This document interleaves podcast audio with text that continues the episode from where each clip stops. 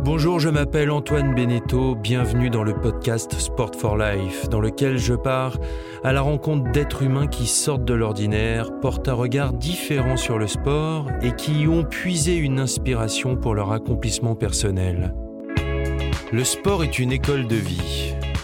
C'est le message porté par la Fondation Sport for Life depuis plus de dix ans autour de quatre valeurs que le sport transmet le respect, la solidarité, la persévérance et la passion, ainsi que ses bienfaits. Pour ce premier épisode, Jean-Claude Biver, qui n'a cessé de révolutionner l'horlogerie de luxe depuis 45 ans, qui a côtoyé certaines des plus grandes personnalités du sport, qui a été fait chevalier de la Légion d'honneur et qui donne plus de 50 conférences par an dans le monde entier. Le sport a joué un rôle fondamental dans sa vie. Alors Jean-Claude Biver, est-ce que le sport est une école de vie? Eh bien, pour moi, l'école de vie évoque euh, la morale et l'éthique. Une vie sans morale, une vie sans éthique, euh, une vie sans générosité, une vie sans partage est quelque part une vie inutile. Euh, la vie n'a d'utilité que par ce qu'on redonne, que par ce qu'on partage. Et naturellement, le partage est redonné doivent se faire dans une certaine éthique, dans une certaine morale. Et le sport est un moyen extraordinaire pour éduquer, pour apprendre aux, enfants cette morale et cette éthique, d'être constant. Il va apprendre d'être patient, il va apprendre la résilience, il va apprendre le respect, le respect de soi-même, le respect de l'adversaire. Donc tous ces éléments euh, d'éthique, euh, je trouve que le sport est un bien meilleur moyen euh, pour promouvoir cette morale et cette éthique que les systèmes d'éducation traditionnels. Vous pratiquiez un sport quand vous étiez enfant? Pour moi, le, le sport est mon équilibre psychique, mon équilibre mental, mon équilibre physique sont indissociables. Hélas, pour moi, j'ai besoin de trois équilibres dans ma vie. Le premier équilibre, c'est l'équilibre du corps. Et l'équilibre du corps vient par la santé, vient par le sport. Euh, j'ai besoin de l'équilibre affectif euh, qui m'est donné par l'amour. Euh, et puis, j'ai besoin de l'équilibre passionnel qui m'est donné par mon travail, mon travail et ma passion. Et quand vous avez comme travail journalier votre passion, quand vous êtes entouré d'amour et quand vous avez une éthique de vie saine et que vous pouvez respirer avec vos poumons, eh bien, vous êtes dans un équilibre extraordinaire. Et j'ai besoin de ces trois piliers, sinon je suis déréglé. Donc, vous voyez que quelque part, le sport a accompagné toute ma vie et il est partie de ma vie et j'ai besoin du sport. Et aujourd'hui, j'ai 72 ans, je vais entrer dans ma 73e année. Eh bien, euh, je fais moins de sport qu'avant, mais je fais quasiment tous les jours, tous les jours, j'ai une heure de sport, que ce soit à pied ou que ce soit à vélo. Là, c'est un peu plus, une heure et demie, voire deux heures de vélo, et ça m'équilibre. Et lorsque j'avais beaucoup de travail, j'ai appris à aller faire du sport à 3 heures du matin. Mmh Parce que si à l'époque je faisais euh, entre 12 et 20 kilomètres euh, presque euh, par jour, et quand vous faites 12, 15 kilomètres, même si vous allez vite, vous mettez quand même une heure et quart, plus la douche, etc. Eh bien, euh, j'avais une discipline d'être à 5 heures du matin au travail, mais pour être à 5 heures du matin au travail en voulant faire du sport, ben, il fallait qu'à 3 heures du matin, j'aille faire mon, mon jogging. Et j'ai eu des employés avec moi, euh, dont un directeur de vente qui adorait également courir, et on se donnait, il habitait pas très loin de chez moi, et on se donnait rendez-vous à 3 heures du matin. Bon, des fois c'était 3 heures et demie, des fois c'était 4 heures mais souvent c'était à 3 heures du matin pour aller faire le jogging ensemble. Et avec mon partenaire, qui faisait également des marathons, qui a fait le marathon du Hogar d'ailleurs, et qui, a, qui était encore plus euh, euh, acharné euh, que, que, moi dans le sport, eh bien, nous faisions des conseils d'administration en allant courir. on avait une petite société de monde qui s'appelait Blancpain. Eh bien, euh, on allait courir et puis on disait bon bah écoute, qu'est-ce qu'on va faire? Donc, vous voyez que le sport, c'est vraiment, c'est, c'est une vie à moi, c'est, c'est ma vie. C'est, c'est pas seulement une partie, c'est, c'est principalement un des trois piliers de ma propre vie. Vous avez couru trois fois le marathon de New York et aussi la course de montagne de Sierre Zinal. Qu'est-ce que vous recherchiez dans ces défis? Ah ben, le, marathon, on recherche la, ce qui me passionnait, c'est la gestion du corps. Un marathonien est un gestionnaire. Euh, et, je m'amusais beaucoup euh, à, à, être euh, au marathon de New York, le 5600e aux 5 miles. Parce que je savais qu'à l'arrivée, eh ben, je serais dans les premiers 2000 ou 2500. C'est une sorte de jouissance de, de, de, rattraper, rattraper, rattraper, rattraper du monde. Alors ça, c'est le premier plaisir, c'est ce plaisir de la gestion du, corps. Le deuxième plaisir, bah, c'est purement euh, l'ambiance de, New York, du marathon, les préparatifs, et puis partir le matin à 4 heures avec des bus pour aller de l'autre côté euh, de, New York, prendre le départ. Euh, puis le départ est donné, le Verdano Bridge, traverser ça avec les, la mer, vous volez sur Manhattan. Manhattan est à vous et c'est le seul moment d'une vie et avoir cette impression de, de, de, de descendre, d'atterrir sur, sur Manhattan. Et puis le, le, le vient l'énorme, énorme First Avenue euh, qui, qui n'en finit pas, qui doit faire 4-5 kilomètres et qui, qui, arrive au 30e. Donc, euh, on fait 30 jusqu'à 36 kilomètres euh, sur, sur la première avenue qui est tenteuse, mais qui n'en termine pas. Et finalement, on arrive dans le Bronx. Euh, et puis du, Bronx, on, on re, retourne sur Park Avenue et, finalement l'arrivée au parc. Donc des souvenirs qui sont qui sont exceptionnels et je, souhaite à tout le monde de pouvoir faire un jour un marathon. C'est génial parce qu'on parle de sport et vous nous faites voyager. oui. Ah ben oui, euh, oui c'est aussi le sport. D'ailleurs, le sport fait voyager l'esprit. Ouais. Le sport fait voyager l'esprit. Le, le, sport vous vide l'esprit et le sport euh, vous donne également des, des idées. À l'époque, j'avais toujours un petit calepin okay. avec, un, avec un crayon et, et, de, et parfois je m'arrêtais parce que j'avais des idées qui venaient et, et souvent j'oubliais l'idée. C'est-à-dire, j'ai l'idée pendant que je cours, et puis après, j'arrive, je prends la douche, et puis une heure après, je dis merde, qu'est-ce que c'était, à quoi j'avais déjà pensé, puis j'ai pas, je retrouvais pas.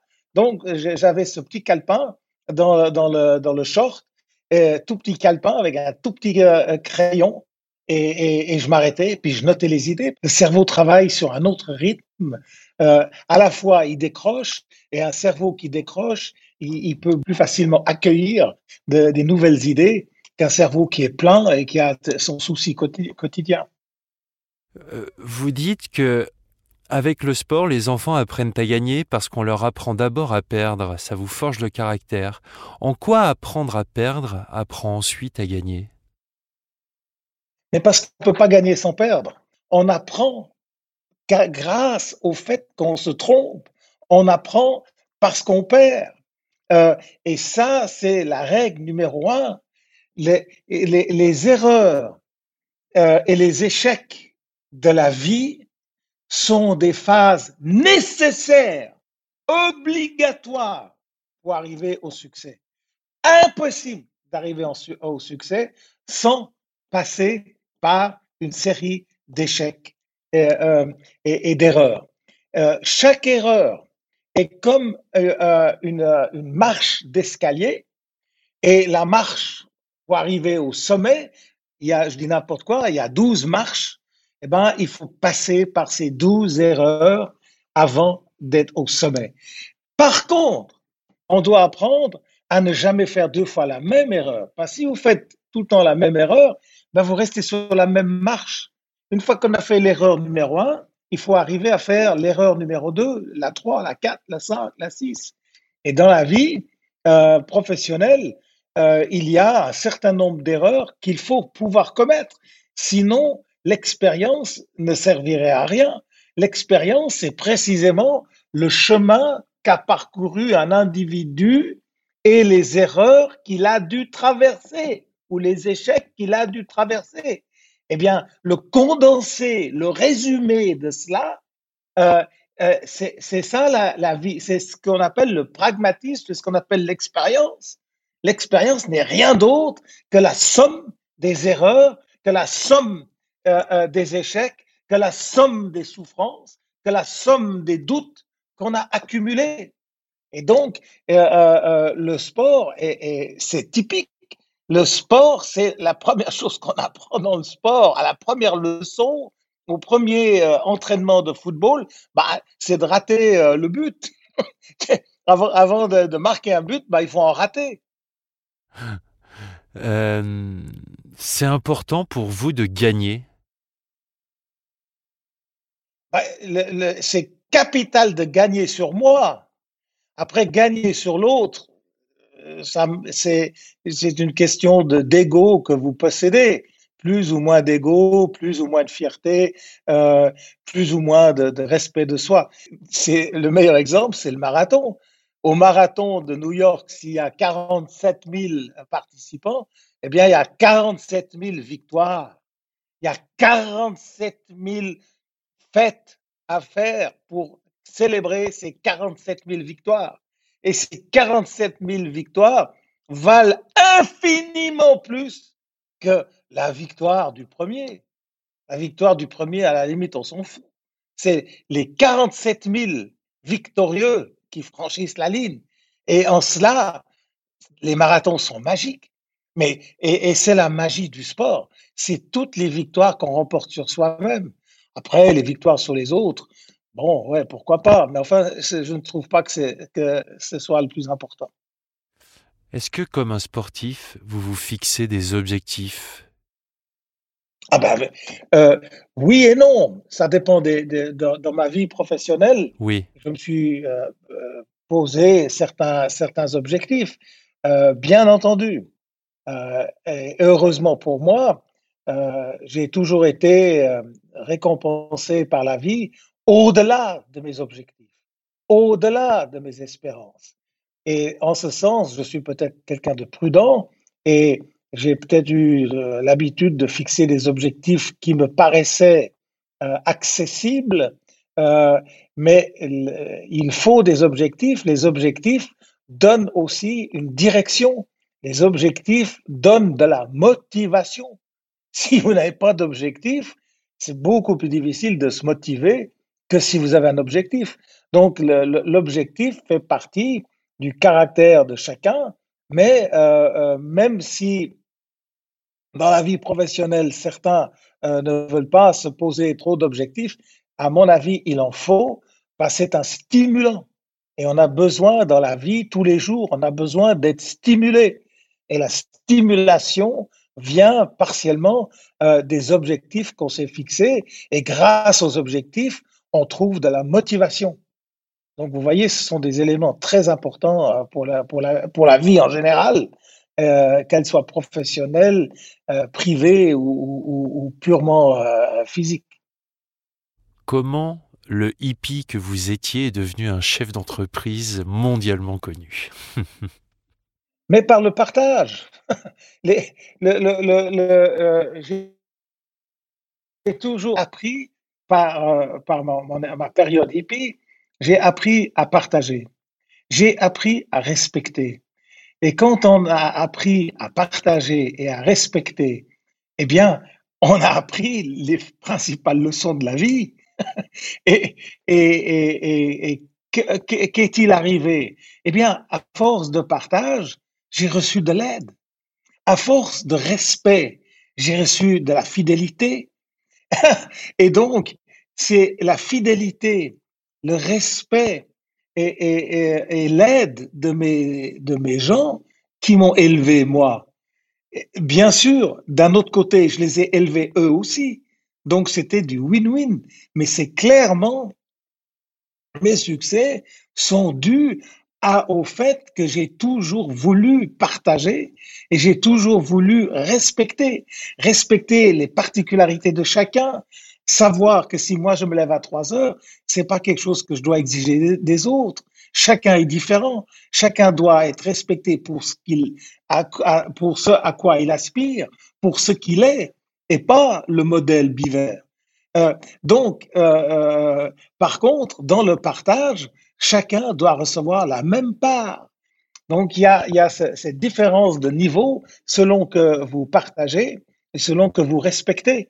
Et ça, quand, un homme d'affaires, un entrepreneur arrive à bien gérer le partage et le respect, mais vous recevez une aide invraisemblable.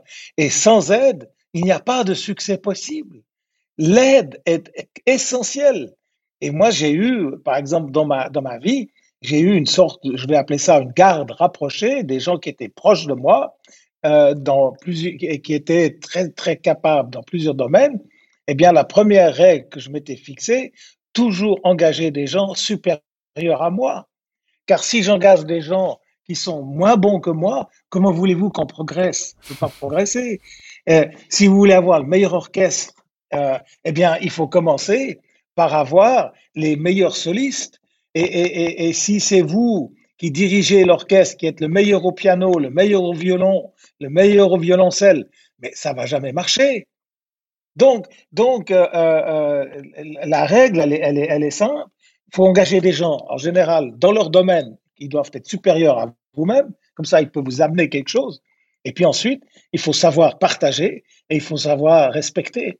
Et c'est cette combinaison, cette osmose entre êtres humains qui va amener euh, le clan euh, vers, la voie du succès. C'est marrant, on aurait pu se dire euh, que vous, vous auriez pu penser que ben voilà, c'était peut-être une erreur de jeunesse ou, un passage, voilà, une, expérience de vie, mais qui n'aurait pas de lien avec ce que vous êtes devenu. Et en fait, on, voit très bien le lien dont vous parlez. Absolument, absolument. C'était et, je regrette un peu aujourd'hui euh, que ce mouvement euh, euh, n'existe plus euh, parce que pour moi, c'était un mouvement extrêmement formateur. C'est, je pense que j'ai été éduqué par mes parents, j'ai été éduqué par le sport et j'ai été éduqué par bah, mon passage hippie. D'ailleurs, je suis toujours hippie. Je n'ai pas l'allure, mais j'ai l'esprit. Puis, c'est une façon de penser. C'est pas forcément une façon de s'habiller ou de se comporter. C'est une façon de penser.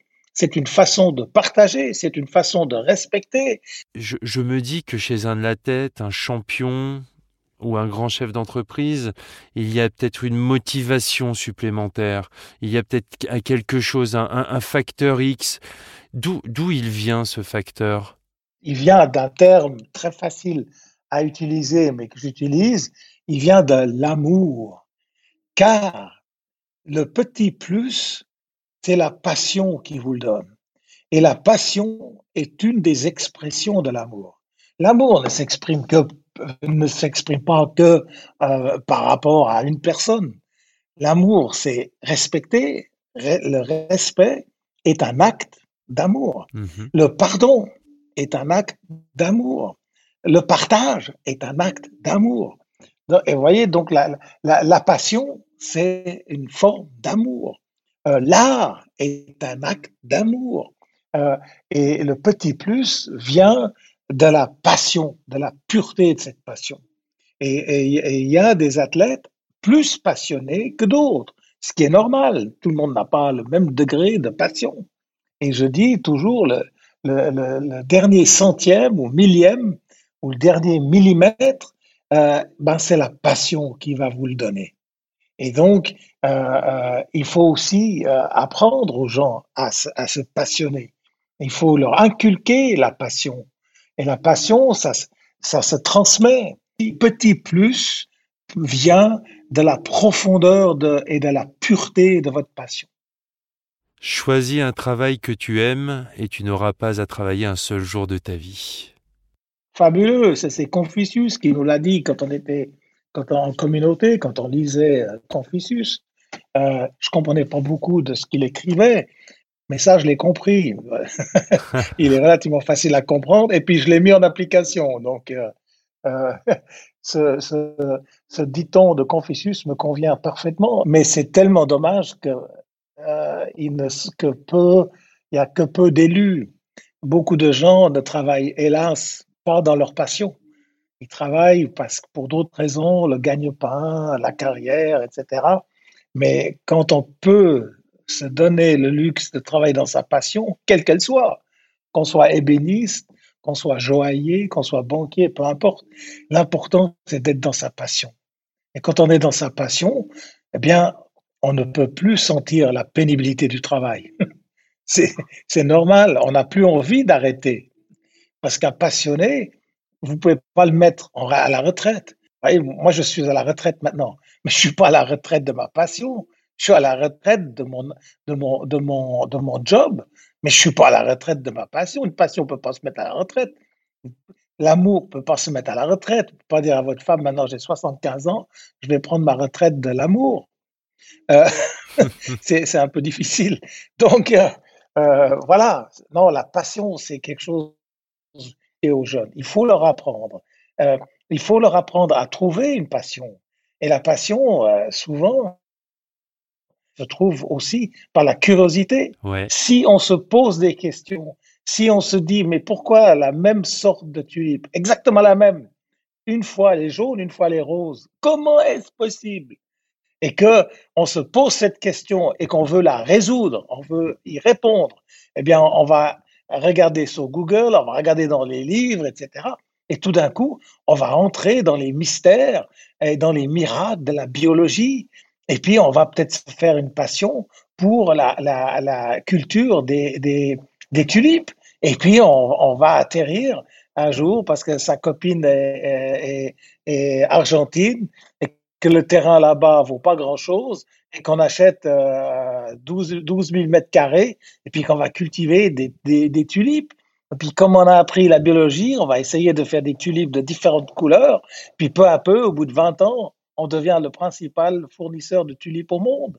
Et je dis aux étudiants, ben voyez, tout ça, ça a commencé par un moment de curiosité.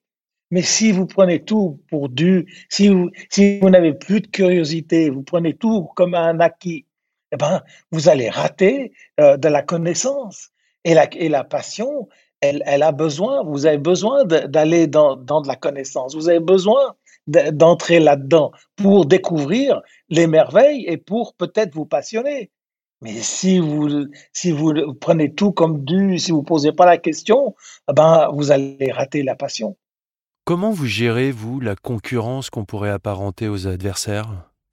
Bah, La première gestion de, la concurrence, c'est par le respect. On doit respecter leur travail, on doit respecter euh, leur, succès, euh, et il ne faut jamais entrer dans le dénigrement, il faut jamais non plus minimiser. Euh, la première chose, c'est chapeau. Chapeau à toi et, plus on respecte euh, son adversaire, euh, mieux on va se, on va se porter. Euh, et donc, pour moi, la première règle, c'est respecte ton, adversaire. Et, et, et, c'est pas un adversaire. c'est quelqu'un qui peut peut-être te motiver. C'est quelqu'un qui peut te tirer vers le haut. sans, sans, vous, vous pouvez pouvez pas faire un bon match de boxe euh, si euh, au, premier round, vous avez foutu trois euh, uppercuts et le gars, il est KO. C'est pas comme ça. Il faut, il faut, faut que ça dure 10 rounds, 12 rounds. Il faut que le, type en face soit solide. C'est comme au tennis, c'est la même chose. Donc, la qualité de l'adversaire va aussi définir votre propre qualité. Donc, les adversaires, on en a besoin. et je dis souvent à mes gens, euh, comment voulez-vous que nous n'ayons pas euh, de suiveurs? Il y a des gens qui suivent M. Biver, ils font comme nous. Mais je dis, mais heureusement, puisque on veut être devant. Pour être devant, il faut qu'il y en ait d'autres qui soient derrière. Et s'il y avait personne derrière, ben on peut pas être premier. Je ne peux être premier que si j'ai des gars qui sont derrière moi, c'est-à-dire un deuxième, un troisième, un quatrième, et ainsi de suite. Mais si, si, si je suis tout seul, je peux pas être premier. Est-ce que parfois vous êtes pris par le doute? Tout le temps. Mais tout le temps. Le doute, c'est mon meilleur ami. Mais moi aussi, mon meilleur ennemi. Parce qu'il ne me laisse pas tranquille. Il n'arrête pas de me, de me tourmenter. Et donc, il y a des moments, je dis, merde, je veux plus t'en doute, fous le camp maintenant. Et le doute me dit, non, non, je suis là pour qu'on puisse être sûr qu'avant que tu te couches, que oh, tu aies pris la bonne décision.